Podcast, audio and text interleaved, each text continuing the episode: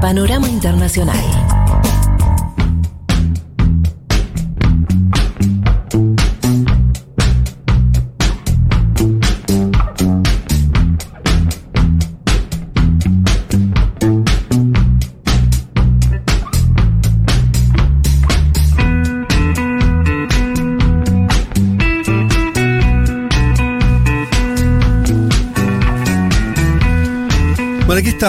Nuevamente. Eh, vamos rápido a mm, este, hablar, un- hacer el, este, picadito de noticias que, les prometí para el panorama. Les recuerdo que acá que estamos con el amigo periodista, así que micrófono abierto, Fer, cuando quieras también eh, metete. Eh, Leti, obviamente lo mismo. Hablemos un poco de lo que está ocurriendo en Ucrania, tal vez lo vieron, contexto de tensión. eh, y además se sucedieron varias reuniones. Hubo una reunión del G7 en Liverpool, ciudad que, que uno quiere por razones muy distintas a la geopolítica, eh, pero bueno, la usan para cosas horribles. eh, tendría- Liverpool debería ser solamente la casa de los Beatles y que eh, ya está, no hagan más nada, Que dejen la rebauticen. hasta que la rebauticen. Pero eh, la usaron para una reunión del G7, donde están ahí apretando a, a Rusia concretamente, con sanciones y demás, de, eh, de no mediar desde la mirada occidente el avance, sobre todo porque hubo movimientos militares cerca de la frontera entre Rusia y Ucrania, ¿sí? Eh, y según Occidente, esto porque Rusia lo desmiente, con intenciones de alguna invasión de algún tipo en territorio ucraniano. Eh, tenemos inevitablemente que hacer un poquito de historia acá rápidamente para, para ponernos en tema. Ustedes recordarán, 2013, eh, Ucrania era parte de. era un país bajo la influencia rusa. ¿sí? Eh, el, presidente ese entonces de Ucrania era aliado de Putin, aliado de Rusia. Bueno, se estaba discutiendo un acuerdo eh, del ingreso de Ucrania a, la Unión Europea, un acuerdo muy importante con Europa. El presidente de Ucrania va para atrás, ¿sí? Eh, también, según algunos, a petición de, de Rusia, que no quería que, que- que- se incorpore la Unión Europea, no quería que ese proceso avance. Se desencadenan protestas en la capital de Ucrania, que terminan con la caída del gobierno de Víctor Yanukovych, ¿sí? Este presidente aliado de Putin, que termina de hecho exiliado en Moscú al día de hoy. Después de esa situación, o en medio de esa situación, que Occidente la pinta como una revolución de los colores, de la democracia, habría que. Yo me acuerdo porque lo, hice en su momento notas, este, hacía notas en, en, Telam, cubría eh, la cuestión. Los que estaban en esa plaza, la punta de lanza eran, eran grupos neofascistas, nazis, era una cosa bastante fea. Estaba bastante lejos de la revolución de la democracia. Eh, grupo de choque, hubo situaciones muy violentas y eh, bueno, este, con, ese, con ese tenor. En esos momentos, lo que sería el este de Ucrania, ¿sí? Queda, eh, se, se separa en la medida en que cae el gobierno prorruso, digamos, de, de, Kiev, asume un gobierno prooccidental, se producen enfrentamientos y el este, que es eh, donde vive la población en Ucrania más prorrusa, más vinculada cultural, lingüísticamente, históricamente, políticamente, eh, bueno, finalmente hay una, una división territorial y un sector, un- una parte que después va a quedar más pequeña, pero sigue siendo relevante, de dos provincias eh, quedan bajo un gobierno propio que desconoce el gobierno de Kiev y se reconocen como parte de.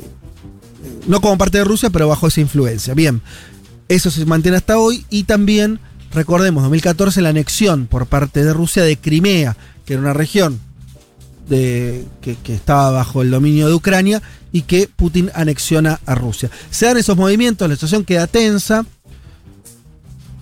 Hay unos 2.000, 3.000 muertos en los enfrentamientos, o sea, hay una guerra llegan a un, acuerdo por lo menos de transitorio bajo esta tensión que les marco y se produce ahora en estos días esta, esta escalada de la tensión que yo les dije tuvo la reunión del G7 de las potencias occidentales en Liverpool presionando a Moscú y un llamado en las últimas horas que duró dos horas según las fuentes oficiales entre Biden y Putin o sea teléfono rojo, ¿viste? Cuando, cuando ya decís, che, hablemos porque se está por pudrir. Eh, en esa conversación, según los trascendidos, porque del lado ruso se dijo poco y nada, del lado eh, de Estados Unidos hay informaciones un tanto distintas, pero básicamente, sobre todo te digo lo que dicen desde las vocerías norteamericanas, Biden se puso muy duro, incluso amenazando con cosas muy gruesas. Eh, la más gruesa son dos las, las amenazas. Una tiene que ver con, en este programa lo hemos hablado, eh, impedir que el gasoducto Nord Stream 2, que es que va de Rusia a Alemania, sobre todo, Europa Occidental, eh, transportando gas, eh, no pueda funcionar. Esa sería una primera amenaza. Y la otra, que es mega heavy, es. Y yo, yo lo vi como trascendido periodístico, obviamente nadie esto dice, no, no, no, es que un vocero del gobierno de Estados Unidos lo, lo dice, pero eh, estaría lo de desconectar a Rusia del sistema de transferencias mundiales SWIFT. Esto es básicamente, claro, acá ves cuando Estados Unidos de verdad el poder que tiene. El gobierno de Estados Unidos tiene la posibilidad de desconectar a quien sea del sistema bancario mundial. Porque el sistema bancario mundial tiene un sistemita, que es este SWIFT, que es el que hace que una transferencia a un banco, no sé, el banco de la Nación Argentina hace una transferencia al eh, Bank of America en Estados Unidos, o un banco ruso incluso, o en cualquier lugar del mundo, bueno, atraviesa este sistema. Si vos te desenganchas de acá, quedate, fuiste. Sí, es tremendo. Eh, quedas aislado. De hecho, esto le pasó a Venezuela, le pasó a Irán, creo. De hecho, el tema de los bancos, que es ese súper tema. Yo estuve en Crimea en el viaje ah, que hice con Periodistán, estuve en Yalta, que de hecho Crimea es súper importante en la historia del mundo porque es donde se reúnen ¿no? los líderes mundiales, Churchill, Stalin y Roosevelt al final de la Segunda Guerra Mundial. Eso es en Crimea. Y tienen ahí desde hace mucho tiempo el problema de los bancos, el problema de si iPhone coloca Crimea como parte de Rusia o como parte de Ucrania. Digo, si vos pones Crimea en Google Maps, ¿qué te aparece? Bueno, y Rusia ahí tiene su lobby, porque hoy en día los bancos, la geolocalización y demás son herramientas súper importantes a la hora de un reconocimiento, ¿no? Total. Qué interesante eso. Bueno, eh, ahí está la amenaza eh, latente. Eh, dato de color, a medio de todo esto, eh, John Penn, el actor, se fue, está en Ucrania filmando un documental. Debo decir, eh, esos actores con buenas intenciones, medio progresistas, pero de pronto quedan envueltos en, en situaciones que lo superan. Yo me dije, chabón. Ayer a la noche. es el momento. Ayer a la noche, un boxeador ucraniano muy famoso, el, el, más famoso de estos tiempos, que se llama Lomachenko, ganó la pelea en el Madison Square Garden, campeón mundial y para festejar no se puso la bandera ucraniana, que es algo que siempre hacía, y se puso la bandera de su ciudad. Entonces se armó mucha ah, polémica en Ucrania porque lo acusan justamente de prorruso, de no mostrar simpatía por su país, etcétera. Mirá qué lindo dato de color, periodistán. Bueno, hasta ahí las cosas van a. Esténse atentos porque para mí esto va a tener. Sobre todo por estas dos reuniones. No creo que Biden y Putin hablen dos horas porque tengan ganas, ni, ni porque la situación esté calma. Tampoco la reunión del G7 suele eh, ser tan vinculada a un tema especial como fue esto. Bueno. Así que eh, ahí están las cosas. Por, por ah, perdón, me quedo decir una cosa importante. El lado ruso, ¿sí? lo que dicen. Lo que dice el gobierno ruso es que ellos no tienen intención de invadir, que solamente están haciendo movimientos militares en su zona, dentro de su territorio, a 300 kilómetros de la frontera, pero advierten lo que ellos dicen es que hay un intento por parte de Ucrania de avanzar sobre esos territorios todavía en disputa del este de Ucrania y de terminar de incorporar a todo el país a la OTAN. Y que eso Rusia no quiere. O sea que eh, del lado ruso está eso, ¿no? Del lado occidente es los rusos quieren invadir Ucrania y del lado de eh, Rusia es ellos quieren convertir Ucrania en una base militar que nos apunte los cañones directamente a nosotros. Así que ahí están puestos eh, los debates. Y lo otro que diría, eh, sin alargarla mucho en el, análisis, es que vean de qué manera Estados Unidos, el gobierno de Biden en este caso, tiene es como una guerra fría en 20 planos a la vez, ¿no? Porque antes vos tenías una guerra fría con un enemigo solo, un programa, el, otro que era comunismo o capitalismo, está más o menos un orden así, eh, un face to face, claro. Ahora Estados Unidos tiene con Rusia estas tensiones que además se vinculan con cuestiones internas de Estados Unidos. ¿Se acuerdan ustedes la injerencia ¿no? de Putin en las propias elecciones de Estados Unidos? Mil cuestiones ahí referidas a eso, a la seguridad de los datos y demás. Después tiene otra guerra fría con China. enorme, vinculada mucho más a lo comercial y lo económico, pero donde se juegan cuestiones políticas y geopolíticas, por ejemplo, parece una que va el año que viene para mí va a ser eh, muy relevante, que es todo lo que tiene que ver con la post-pandemia vinculado a las inversiones en África, incluso en América Latina, con China me refiero. Los Juegos Olímpicos. Los Juegos Olímpicos ya fueron boicoteados. Entonces ahí tenés ¿no? como una segunda Guerra Fría, una primera, no importa cuál quieras poner diría primero la de China y después la de Rusia. Eh, y ya ahí tenés, viste, es un escenario donde, bueno, hay que ver cuántos, eh, cuántas guerras, entre comillas, puede sostener Estados Unidos en simultáneo. Una situación en Europa también complicada. Dentro del propio Estados Unidos no tiene una guerra civil.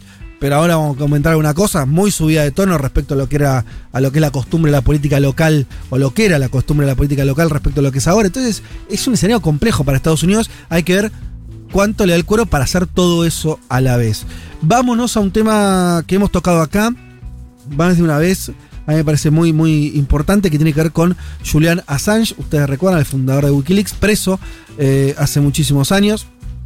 Primero asilado en la Embajada de Ecuador en Londres. Finalmente lo sacaron de la embajada y terminó preso eh, a disposición del Poder Judicial eh, británico con la amenaza sobre su cuello de ser extraditado a los Estados Unidos de América, donde le espera juzgamientos, procesos, que en algunos casos podrían llegar a los 150 años. ¿Vieron cómo es en Estados Unidos que están sumando cadena perpetua atrás de cadena perpetua? Eh, y sobre esto quiero leerles algo muy cortito que escribió Santiago Donel, que lo hemos sacado en esta radio hace no mucho, ustedes recordarán, eh, hablando también eh, de, de, Julian Assange y, de lo que tiene que ver también con, el espionaje. Y él decía, lo, eh, escribió lo siguiente que me parece muy interesante. En Estados Unidos, dice Santiago Donel, en una columna en página que la pueden buscar, salió ayer día sábado, en Estados Unidos Assange enfrentaría un juicio en el que la fiscalía debería demostrar que, escuchen esto, no solo robó información en vez de recibirla y publicarla, que es lo que dice él, yo no la choreé, yo no me metí, sino que Wikileaks recibe la información de que la haya sacado de esas oficinas públicas, sino que lo hizo sin la complicidad de los grandes medios que lo acompañaron en la publicación simultánea de sus revelaciones, como el mismísimo y venerado New York Times. Y esto me parece muy interesante que señala Santiago, porque dice, claro, Santiago dice esto, que es terrible lo que le hacen a Assange, que lo están volviendo loco. De hecho, hay datos sobre su salud preocupantes. Dice, ellos lo. Pero ojo, si ellos lo extraditan a Estados Unidos, Estados Unidos lo lleva a Estados Unidos para iniciarle un juicio, van a tener un debate interno sobre la libertad de expresión, sobre la vinculación de Assange y Wikileaks con medios tan importantes como el New York Times, que existió, todo lo vimos. Esto fue algo público, que todos publicaban los datos de Wikileaks que va a ser tremendo y que Estados Unidos tal vez no quiera dar. Como que. Sí. No, pero, además, Fede, digo, es tal cual, porque fueron los propios funcionarios estadounidenses quienes, en todo caso, sacaron la información y se la pasaron a, Wikileaks o a Assange. Y después eso estuvo todo planificado con decenas de medios de comunicación y, los principales diarios de muchos países en todo el mundo que justamente fueron los que publicaron toda esta información. Totalmente. Sí, porque una cosa es eh, Snowden, por ejemplo, ¿no? Que era un agente. El tipo era un agente. Yo te digo, te aplico las reglas de la guerra. O sea, vos sos agente, te pasaste. Eh, para mí lo que hizo Snowden es válido en términos de posición política, ideológica, humanitario. Ahora, vos eras uno de ellos y bueno, no, o sea, te van a querer dar 100.000 años de cárcel, mejor quédate en Rusia donde estás todavía. Pero es un soldado que cambió de bando. Pero Assange no era un soldado, no es ciudadano de Estados Unidos, ¿no? Un tipo que vivía en Europa y que de pronto su vida se desmoronó eh, y, tiene este riesgo por divulgar información. Que en Estados Unidos supuestamente está mega protegida esa norma por la Constitución. Sí, de hecho este debate ¿no? sobre la comunicación en Estados Unidos y los límites de la libertad de expresión ya se empezó a dar hace un tiempo, particularmente cuando ciertas cadenas eligieron no retransmitir en vivo el discurso de Trump, ¿no? Como que de repente empieza a estar ya desde hace un tiempo ahí en la palestra, en la opinión pública, el tema de, bueno, hasta dónde sí, hasta dónde no, se tiene que reglamentar todo. Yo hace poco hablaba con Alejandro Kaufman, ¿no? Reconocido politólogo, académico, en algún momento también decano de comunicación de la UBA. Y él me decía que Estados Unidos se puede dar el lujo en algún punto de tener leyes respecto a la libertad de expresión tan laxas y permisivas porque no sufrió nunca jamás en la historia ningún tipo, por ejemplo, de invasión extranjera. Incluso en Europa es delito en muchos países, por ejemplo, hacer negacionismo del holocausto. No se puede, o sea, no está permitido. Em, y fíjate, em, les leía lo que publicó Santiago Donel en Página 12 ayer, referido a lo que estamos charlando acá, de la libertad de expresión en Estados Unidos y demás. Hoy el New York Times, en una nota no tengo el nombre de los periodistas que la firman, pero es una nota del diario, con dos periodistas del diario, que dice lo siguiente. La decisión del Departamento de Justicia de acusar al señor Assange en virtud de la ley de espionaje en relación con la obtención y publicación de documentos gubernamentales secretos ha planteado problemas novedosos en la primera enmienda, que es esta que estamos diciendo, que protege la libertad de expresión, y ha alarmado a los defensores de la libertad de prensa. Pero debido a que ha estado luchando contra la extradición, esas cuestiones no se han litigado aún y su traslado a Estados Unidos podría desencadenar una batalla constitucional trascendental. O sea, que, claro, en un Estados Unidos tan convulsionado, además con posiciones políticas tan dispares como tenemos hoy, la llegada de Assange probablemente, eh, lejos de encontrar un Estados Unidos unificado en contra de él, tal vez encuentre un debate. Ahora, lo que termina diciendo Santiago Donel es que tal vez no esto no ocurra. Y lo que estén buscando es que el que siga preso en, Gran Bretaña durante mucho tiempo con la amenaza de la extradición. No como que esa, esa situación, que es terrible, es lo que te pueden hacer. No te juzgan, no te dejan libre, es para limbo. Es un limbo. Ayer, ayer circulaba mucho una viñeta, no sé si la vieron, que me parece que representaba muy bien todo el caso. Decía, un, periodista descubre cómo Estados Unidos asesina a dos periodistas de Reuters en Irak. Eh, adivinen quién va preso, ¿no? Si los responsables de haber asesinado a esos periodistas o quién eh, se encargó de divulgar justamente esa información. Me parece que eso resumía muy bien todo el caso de Assange. Maten al mensajero. Claro. Em, bien, vamos con la última. Si les parece, según una encuesta de mayo, escuchen esto, vamos, estamos hablando de Estados Unidos. En una encuesta de mayo de Reuters Ipsos, el 60% de los republicanos en Estados Unidos, 60, ¿eh? creen que las elecciones del 2020 fueron robadas. O sea, el 60% de la mitad del electorado, para decirlo rápidamente, de la mitad de los norteamericanos, para decirlo más rápido, eh, cree que, que Biden no tendría que ser presidente, que es eh, un presidente ilegítimo. Es un problema. Muchísima gente. muchísima gente. Es, es, una mayoría muy consolidada y que explica las posiciones delirantes que viene teniendo el Partido Republicano institucionalmente. Juan eh, Elman, que es el, especialista, el que más trata las cuestiones de Estados Unidos acá en el programa, lo dice, lo trae muchas veces, de lo que son las posiciones de los senadores y, de los este, congresistas republicanos, en general muy corrido a la derecha, ¿no? Y vos decís, che, pero, pero ¿por qué Trump, habiendo perdido, parece controlar el Partido Republicano. Tal vez la respuesta esté en números como este. Claro, si el 60% de la base electoral de los republicanos cree que le robaron las elecciones, o sea, le cree a Trump, porque la verdad que el único que terminó diciendo eso fue Trump, es que hay un poder ahí construido muy importante. Em, y algo que también es interesante y que hoy, eh, hoy en estos días está mucho en los medios de Estados Unidos, sobre todo los medios, bueno, volvamos al New York Times, en medios progresistas y más vinculados al, Partido Demócrata, es que este Stop the Steal, que es eh, el eslogan que tenían los, los republicanos, mientras Trump litigaba y después en el famoso asalto al Capitolio, Stop the Steal es paren el robo, ¿no? Paremos el robo. Eh, no es algo que ocurrió en el pasado es algo que todavía funciona para adelante. Y están muy temerosos las próximas elecciones de medio término. Donde van a ser muy peleadas, donde Biden está mal en las encuestas. Y donde los trampistas, los republicanos que responden a Trump o, que se identifican con Trump, están haciendo muchas acciones en, a nivel de condados, ni siquiera digo estados, de condados, tratando de avanzar posiciones en estructuras que hasta ahora en Estados Unidos no tienen ninguna relevancia. Por ejemplo, el juez electoral. Bueno, un puesto. Eh, leí algunas crónicas en Estados Unidos que decían. Eran puestos que eh, había que conseguir que los ocuparan, nadie los quería ocupar, no, no importaba si era demócrata o republicano, eran puestos técnicos. Hoy se transformaron en disputas políticas. y donde son los republicanos los que logran avanzar, no los demócratas. Dice una parte de, una, nota que les traigo.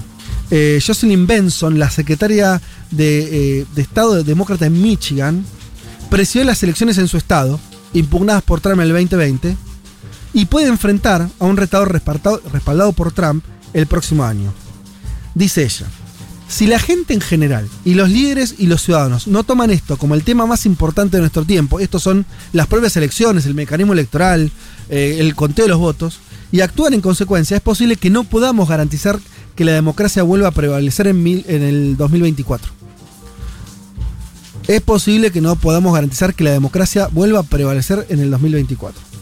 Eh, entonces, lo que se está viendo, y me parece súper importante en la coyuntura norteamericana, es que los republicanos, lejos de sentirse vencidos, derrotados, que después del avance sobre el Capitolio, digo la lectura que podemos traer de acá, ¿no? Un poco, todos me parece nos quedamos con una sensación de, oh, mirá la que se mandaron, el tipo con los cuernos, quedaron como el orto, desprestigiados.